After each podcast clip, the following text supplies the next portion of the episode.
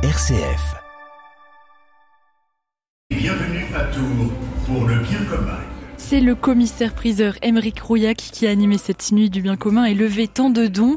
Il s'exprime sur son rôle juste avant le début de cette soirée. Il y a une très grande responsabilité parce que il faut dégager l'énergie positive pour aider toutes ces associations à obtenir les objectifs financiers. D'ailleurs, il y a des enjeux qui sont magnifiques et toutes les personnes qui sont là sont concernées et moi je vais être là pour euh, bah, faire en sorte que cet état d'esprit se transforme en, en don.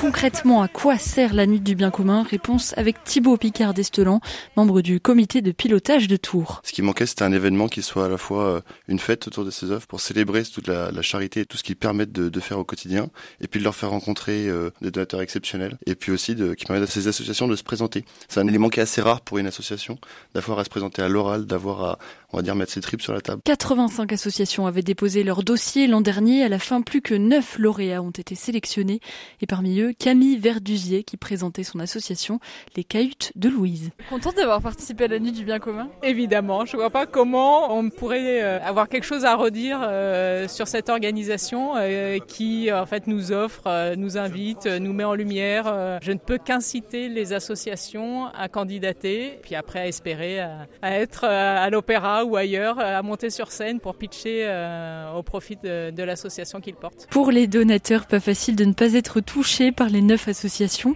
Nicolas Desoulières est mécène et donateur, il a trouvé la solution. Le plus difficile, ça a été de choisir entre les projets, et le plus simple, c'était en fait de donner à tous. Ça touchait tous les domaines, que ce soit euh, le handicap, euh, l'exclusion, euh, la maladie, l'accompagnement, et on est tous forcément à un moment donné sensibilisés à ces questions-là. Donc on se dit, ben on y va et on donne. Chaque association est repartie avec la somme souhaitée, une belle réussite.